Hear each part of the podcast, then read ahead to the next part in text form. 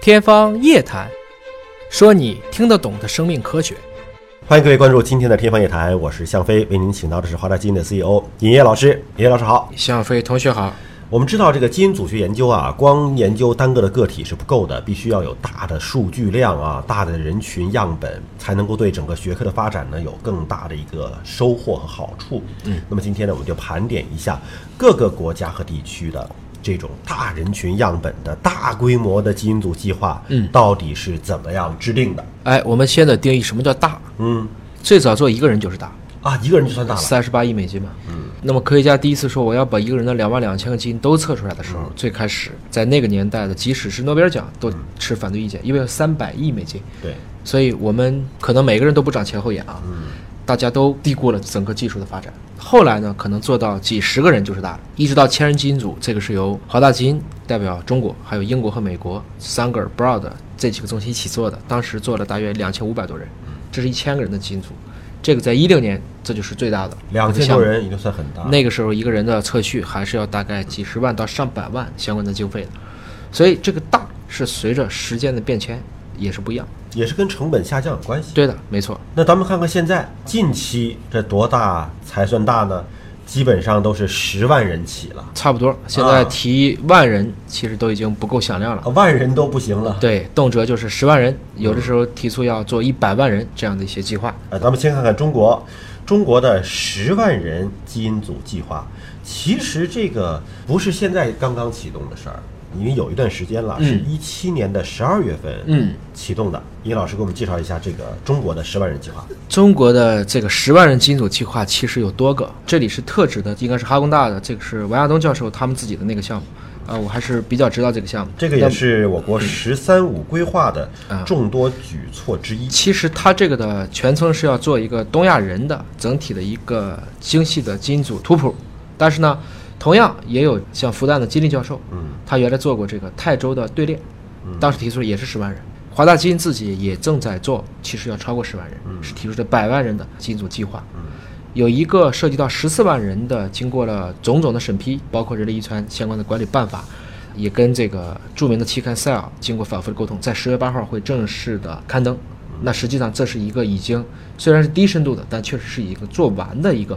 基于十四万人的大人群的一个分析。所以中国整个来看，在这个领域目前多个点开花，大家每个既有区别又有联系，看起来呢还是一片欣欣向荣的一个局面。嗯，而且这同样是叫这个十万人的这个研究，就有不同的机构在不同的地方，可能不同的立项啊，在做这样的事情。但成本呢，我们就可以算一下，因为现在你看十万人，我们当时说过，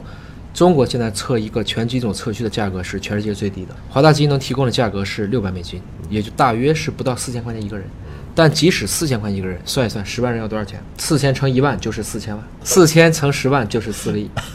就是四个亿，四个亿四个亿。所以看一看，那么四年内这十个亿拿到的钱是多少钱？八千九百八十五万，我们刚才说是多少钱？四个亿。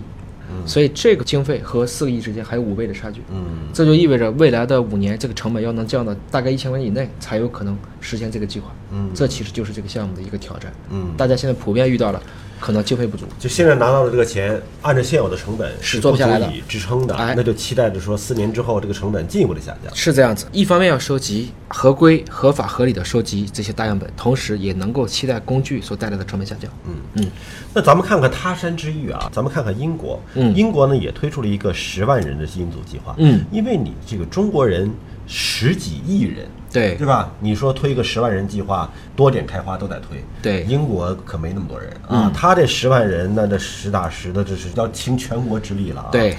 他其实一二年的十二月份就已经启动了。对，而且呢，他是说对英国国民医疗服务体系的十万名患者测序，对它不是针对健康人群。英国在大人群队列研究当中，应该说是做的是最好的。嗯，一方面呢，他有一个叫陈正明的一个教授，他跟华大基因一起合作，当然他自己做了好多的研究，那是五十万人的队列，只是用的方法呢，并不是全基因组都测了，是测一部分的这个队列。前几年大家不看好他，这几年他的各种各样的发现和文章如雨后春笋一样都出来了，因为他数据量大，他能看见的关联关系非常非常清楚。他曾经展示过他的数据的一幅图，我看的是很有意思的。五千人的时候，数据看起来毫无规律；五万的人的时候，曲线拟合出来已经很有样子了。五十万人的时候，那条曲线已经变成了几乎一根直线。嗯，也就是说，数据量越大，他们相互之间的加权，彼此之间的影响，就使得这个曲线更加的能看见规律。这就是大数据的魔力。哎，我们也看到，就是说中英两国科学家们在这方面研究的时候，其实方向上会有不同的规划。中国呢是处于一种我都测，全基因组测，然后呢我来寻找其中有没有规律。那你看英国的这个十万人计划呢，它其实重点放在了罕见病和肿瘤患者，我找病人来测，而且我有指向性的。那会不会它这种有指向性的去测呢，在现阶段花有限的钱，更容易出来对临床有指导意义价值的科研成果呢？是这样子，对英国这个项目，它叫 Genome England，在行业内也是很出名的一个计划。英国的整个医保体系和其他国家都不一样，它叫 NHS，实际上是一种相对特殊的一种全民医保。它确实在前期做了大量的一些遗传病和肿瘤的一些患者，而且它到现在应该完成了七万多人了。二期计划华大基因也参与进去了。不好意思，这每一个项目华大基因都参与进去了，因为世界上能做人的全基因组计划的，有这样的一些能力的，就是美国的 Illumina 和中国的华大。我们当年也说过，基因其实主要决定的事情就是一个与生俱来的基因，一个与时俱变的基因，一个外来侵入的基因，我们称之为出人缺陷、肿瘤防控、传染和感染。所以从这几个点上切入，应该说是个不错的点。它可以通过我们的异常病例来推出一般的规律。但是对英国其实也只有一个几千万人口的国家，如果想凑齐十万人的罕见病例加肿瘤的病例，就势必意味着这个样本的收集工作就变得非常的难。或者说，如果像成体系、成组的来做的话，它肯定就会很难。所以这一部分呢，应该是下一步大家都会努力的方向。嗯，就是我们要区别，有的时候呢，喊一个口号很好听，我测一亿人，但这一亿人它是个什么质量，这个很关键。相当于大家每个人都可能看了一百本书，你这一百本书都是四书五经，他那一百本书可能都是一些街头的小报。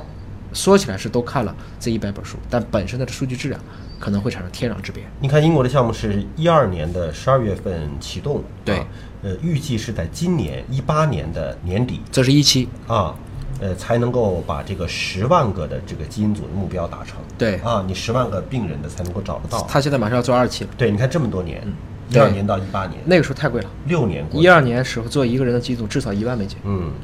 他现在这个项目的投资也并不少啊。他这个 Genomics 英格兰呢是承诺支付七千八百万算算人民币英镑吧这是多少钱？英镑好像应该是将近十左右，所以以这就是八个亿。 Illumina 呢也同意投资一点六二亿英镑。所以这个加在一起就是后面是十六亿，嗯，所以这是二十四个亿，他这个投入跟我们刚才说的这个九千万中国这啊九千万数字不到相比较来讲，这个是还是差距挺大。对的。好，那么今天关于全球各个国家基因组计划的一些发展的战略方向啊，我们跟大家共同分享到这里了。那么了解更多生命科学的知识，可以关注“尹哥聊基因”的微信公众号。下期节目时间我们再会。